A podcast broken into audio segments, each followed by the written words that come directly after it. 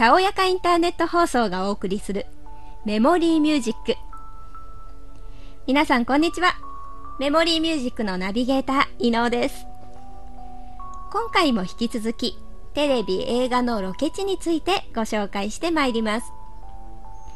えーと、今回ご紹介をしたいのがですね、NHK 連続テレビドラマ小説「とと姉ちゃん」の舞台となった静岡県浜松市です朝ドラは見られている方も多いかと思いますがどんなお話かと言いますと家庭向け生活総合雑誌「暮らしの手帳」皆さん見たことありますか？私もですね母が買っていたので子供の頃は読んだことがあります。綺麗な表紙の雑誌ですね。この暮らしの手帳を作り上げた大橋静子と花森康二の生涯をモチーフにしたストーリーです。トト姉ちゃんのトトとはお父さんのこと。早くに大好きなお父さんを亡くした三姉妹の長女がトトのように妹たちやお母さんを支えていくんです。トト姉ちゃんの中で主人公の常子がお母さんのキミ子と二人三脚で出場して勝つために練習をするというシーンがあります砂丘でやっているんですがこの砂丘浜松市の南区にある中田島砂丘が使われたようです。この砂丘は夏に赤ウミガメが産卵のために上陸する日本三大砂丘にも数えられる場所。ゴールデンウィークにはたこ揚げ祭りの会場になったりもして海遊びの人が夏からかなり秋冬まで多く訪れます。常子のお父さんが勤める遠州浜松線香の撮影場所のロケ地が東海線香株式会社の浜松事業所常子の父が染め物工場の営業部長の役割だったんでこの愛知県に本社を置く会社なんですが、この染め物工場がロケ地として選ばれていました。浜松は抽選染めという染め物が大変有名で、これで浴衣がかなりですね、あのー、販売というか、世間的にも広がっているはずです。私もですね、この抽選染めの浴衣を1枚オーダーメイドで作ったことがあります。とても綺麗です。さてその他、トト姉ちゃんの中で使われた撮影場所の一つに、プリンス岬があります。浜名湖の北のほとりにあるゴミ半島。決してゴミ埋め立て地ではないですよ。あの、ゴミ半島のゴミは数字の5に味と書いてゴミ半島。で、ここですね、天皇御陵家、えー、ご一家ですね。天皇ご一家が、まあ、当時皇太子が別荘で静養されたことから、プリンス岬と呼ばれるようになっています。少し、まあちょっと言い方もなんですけど、寂れた雰囲気もあるところなんですけど、それだけに日頃の喧騒を忘れるのにはぴったりの静かで穏やかな場所です。お天気のいい日には、ぜひ足を運んでみてはいかがでしょうか。それではここで音楽をご紹介します。雪山参加英語バージョンをお聴きください。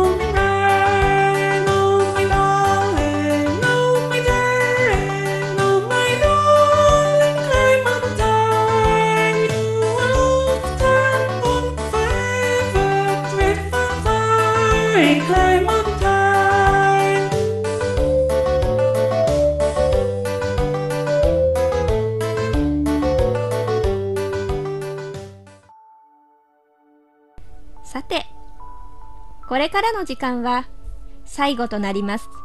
美濃姉妹の市原さんをご紹介していきます。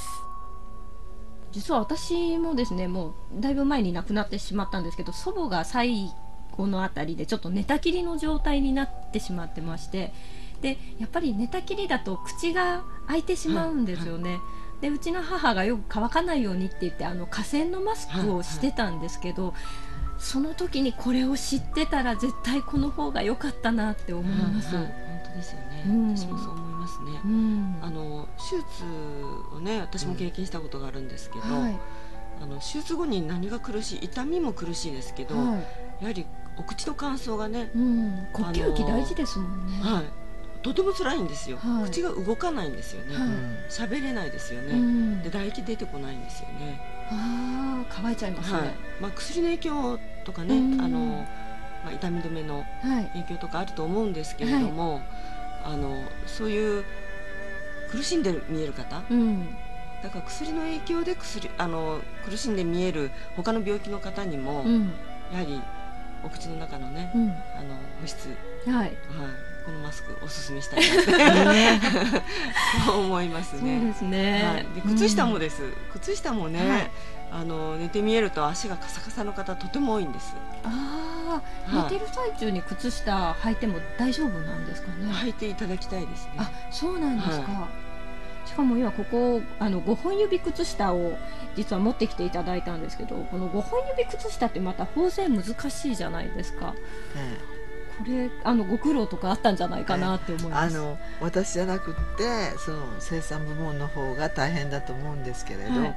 やっぱりこれ和紙と靴下5本指を作るのがうん。大変よく出るんですけれど、はい。でも1日に作れる量が本当に限られてて。あそうなんですね。あのあの大変時間がかかるっていうことで、急いであの普通の機械のようにシャーッと壊して回ってこの和紙は作れなくてゆっくりゆっくりゆっくり壊して機械を回しそうなもんですから1日にできる量が本当に限られてるもんですから、はい。夏になったらもう全然足らないんですけれどそうなんですね。でもでもあの例えば寝たきりの方に、うん。あの5本指の靴下をさ履かせてあげるのは大変時間のかかることですけれど、うん。でも足先をいついつもこう見て見ていただく。ああのやっぱり足先ってものすごくし神経あの、うん。血管が行き届いてなかったりとか、いろんなことでいろんな弊害があってくるもんですからあの1日に1回ずつそれを履かせてあげることによって、うん。足をチェックしていただく。それはあの大変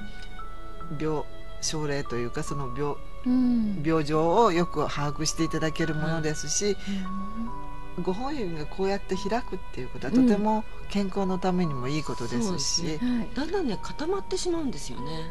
動いてないっていうことで。縮こまってというか。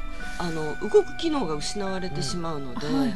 だからね履いていただくときにこうちょっと開くちょっと。ということあがー毎日もし行われれば、そうですそれがね機能の、ねうん回復にもつながると思うん。うんですね。足の指使うってすごく大切なことなんです。うん。うん歩く時もそうなんですけどね。はい。えきっと意識してなくてもこう歩く時には足ってこう地面を掴もうとするような。って、それが寝たきりになっちゃうとね。動かせないですもんね。でやっぱりこうちょっと足の指が動動くうん。5本指だと動くしますしそしてうんこれって保湿性がありますから、うん。足がカサカサにならない通気性がいいですから、蒸れないで。汗汗かかれる方には汗をちゃんと取ってくれますし、うん。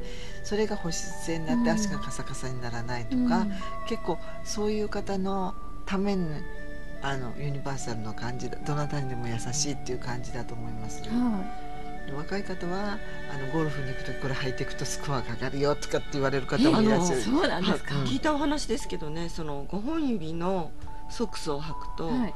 あの立った時のはい安定が違うんですって、へえ。不思議ですけど。不思議ですね。だから足の指をね使わずに立つ人、はい。歩く人って結構多いようで、はい。だから前体重になるんです、はい。前に体重をかける、はい。あの足の指の付け根のあたりに、あの体重をかけて立つっていうことが、うん。とてもバランスがいいんです、だからスコアがアップするそうあそうなんですか。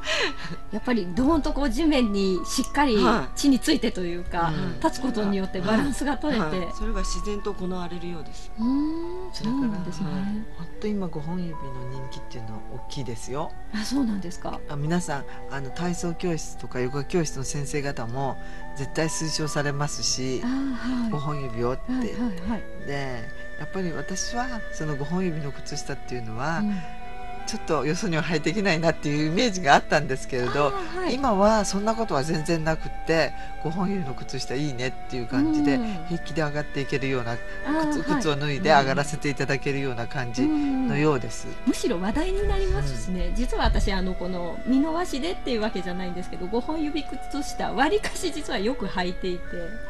でもう最初は同じようにどこか外で靴脱いで上がらなきゃいけないっていう時はちょっと恥ずかしいかなと思ってたんですけど意外に履いていくと受けが良かったりとか 話題になったりとかいいですよね。で私どもの靴下はあのビジネスマンの方が革靴を履かれても5本指だってことがわからないように、うん。長めにビジネスタイプの長さにはい。あのここがなっておりますので、はい。5本指だってわからない。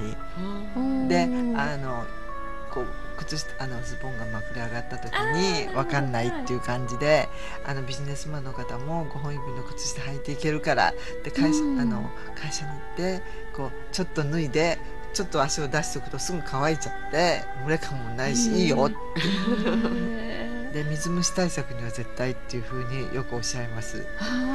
水虫が治るんじゃなくって出なくなりますねってあのうん蒸れ感がないですし。革靴とか確かに履いてると蒸れますもんね、で足の匂いにもいいですよ、ああそうなんですか、うそれは一般の人にもぜひ使っていただきたいんですけどちょっとやっぱり作るのに時間もかかるっていうことがあって若干お高いっていう話は。ん、そうですはい。ねはい、これはあれ男性ものとか女性ものとか特に関係なくお値段一律なんですか？ちょっとだけあの違います。あの男性のはちょっと大きいから、はい。あの糸のグラム数が多いもんですからちょっと値段はちょっとちょっと上げておりますけれあどそうなんですね。でもなんとなくですけどその方が理にかなっているというかなんかあの私は割と体格としては小柄なので、うん。小柄でも大柄でも一律の値段じゃないですか一般的な商品って、えで生地が大きければ高いっていう方がうんそうだよねって思います、はい。な納得、納得ですね。ね。納得しますね。え やっぱり和紙を作る和紙の糸を作るって大変なもんですからそのグラム数1グラムが大変大きいお金になるもんですから、はい、あのグラム数が違うと、うん。もう必然的に、うん、あのグラム数で計算してる場合が多いもんですから商品はですね、でも明確でいいですね。そうなんね。ですか。えーすごく興味津々。ちょっと私もぜひすいません。私はまだこの和紙の靴下の方は履いていないんですけど履いてみたいなと思ってるのと本当にたまたまなんですけどまた近々私マラソンやっておりましてですねマラソンで履くといいかななんていうのをちょっと思ってます、あのマラソンの選手の方たちもはい。履かれてますし、はい。私どもはあの自転車競技のうん。あの靴下を結構いろんなの作らせていただいておりまして、はい。あの私どもの町であの行われておりますツアー・オブ・ジャパンという、はい。あのロードレースですけれど、はいそれのオフィシャルの靴下も私ども作らせていただいたりとかあのスポーツ選手あの大変有名なチームのはい。チーム靴下とか、はい。してもう一つはロンドンオリンピックの時の自転車競技のオフィシャルの靴下も作らせていただきました。和紙って本当に通気性がいいですから、うん。選手の方たちもちょっと人気で今年も、うんうんうん。あのオリンピックに出場された方も、はい持っていきたいからって言って、はい取りに来ていただいたりとかしました。すごいですそね。和紙ののそう力。話に戻っちゃうんですけど 和紙だとちょっと弱いんじゃないとかそういう印象とかがあったりしますけどスポーツ選手の方が使っていただいても全く支障がないぐらいの強度があるってことですよね。そうですねあの私たちの、まあ、データ出しをいっぱいしてるんですけれど、うん普通の靴下と同等っていうのがほとんどなんですけれど、うんお客様がおっしゃるには意外とこれって長く持つよねっていうふうにおっしゃられて、ん。私も和紙だから最初の頃は「あの」ってお電話いただくと何か破れちゃって文句があるのかなっていうところで なんかドキドキして何かありましたでしょうかって言うといやそんなその反対でいいんですよっていうことをよく言われたんですけれどでもやっぱり一般的なイメージで、はい。和紙って濡れたら溶けちゃうよねとかうん破れちゃうよねって弱いよねっていうイメージがあるんですけれどそこが和紙を糸にするところでもう強くなってうん。水に濡れても大丈夫、うん。普通の衣類と一緒に洗濯機で洗っていただいても何の支障もないですし、うん。そしてたらっと伸びてくるっていうこともないですので、破れるまでこの前の本当の最初の時の形でうんうんうん。履いていただけます。ああそうなんですか。いやーもうぜひぜひ履かせていただいて大事に使っていきたいです。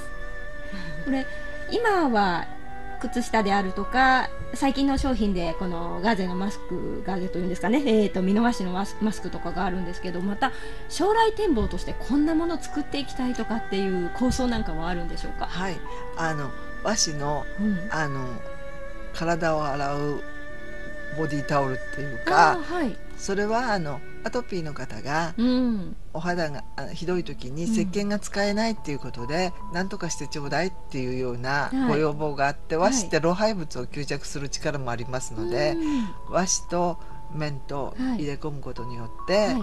あの強度もかなり上がって、毎日お風呂で使っていただいても大丈夫っていうところまでうん。来ましたので、そういうものとか、うん。そしてタオルマフラーとかあのそれは兼用でタオルマフラーをボディタオルにしていただいてもどっちでもいいんですけれど、うん。そういうものを作ることによって、うん。ちょっとこうお肌のトラブルのある方に貢献できるんじゃないかなっていうものをあの5色展開でお色も自由に選んでいただけるっていうところで、はい。男性の方はあのよくおっしゃるのは山登りにしていくの、にしていくと汗すごく吸っていいねっていう感じのことをおっしゃって、はい。男性のカラーの方と、はい。そして毎日お風呂ではうん。家族1本ずつ持ちたいっていうふうにおっしゃられるもんですから、5色展開でうん。もうあと1週間か2週間で店頭に並ぶと思いますけれど、うん。もう網が上がってますので、あそうなんでえすか、楽しみです 本ね当ですね。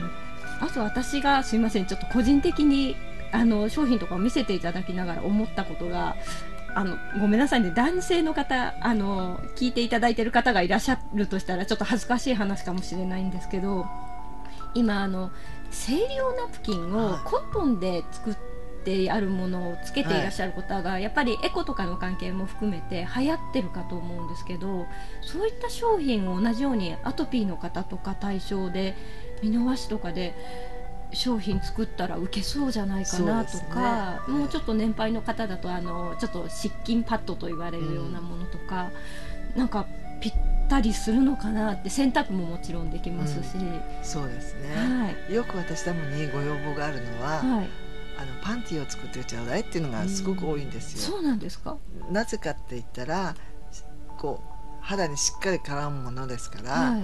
あの河川の化学繊維のぴったりするものを皆さんおしゃれにつけてらっしゃうんる。それって大変あの子宮頸がんとか、うん。そういうものに良くないっていうことで、うん。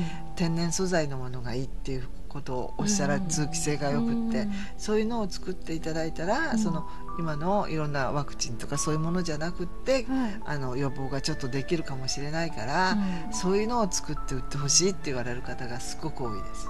ああそうなんですね、いろいろなご要望とかがやっぱり外からい発信というか、いあるんですね。だからやっぱりあの今おっしゃられたはい。パッドとかそういうものも、ぜひこういうものを使っていただいたら、うん。科学的処理されてないものですから、うん。あの健康のためにはすごくいいんじゃないかなっていうふうに思います。ね。私たちもそういうことをやっていくのが私たちの使命だと思ってますから、研究はしていきたいちょっと思ってます。とぜひお願いします。きっとあのもう私が勝手にいいこと思ったなっていうだけなんですけど要望があるんじゃないかでも皆さんはそういうふうに思ってらっしゃる方多いです。やっぱりそうなんですね。皆さん思われますね。わかりました。ぜひよろしくお願いします。は いであのー最後になりますがすいません先ほどですね一番最初に、あのー今この商品を売っていただいている場所ギャラリー美濃姉妹っていうのでご紹介をしたんですが私も言いよどんでしまってですねどうして言いよどんだかっていうと字で書くと美濃っていうのがひらがなでそれから姉妹っていうところが髪が舞うと書いて姉妹というギャラリーのお店の名前になってますよね。これ字だけで見ると「美濃」っていうその地方と髪が舞うっていうイメージで「美濃市舞」「美濃神舞」っていうようなイメージに取られてしまうことがあるんですけどこのギャラリー名になった由来っていうのを教えていただいてもいいですか？はい。あのまあ市の要望としてあの屋号の中に「紙」という字をひ一文字入れてほしいっていうことを最初に言われまして、はい。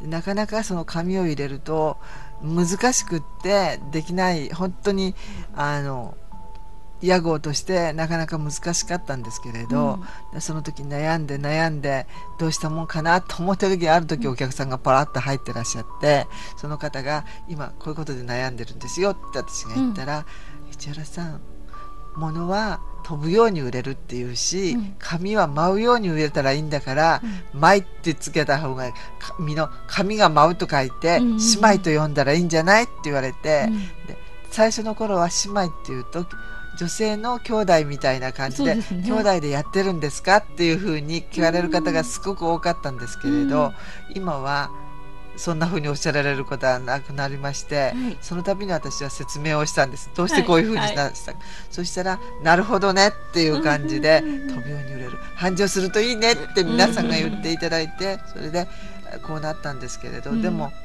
あの時とともに、はい。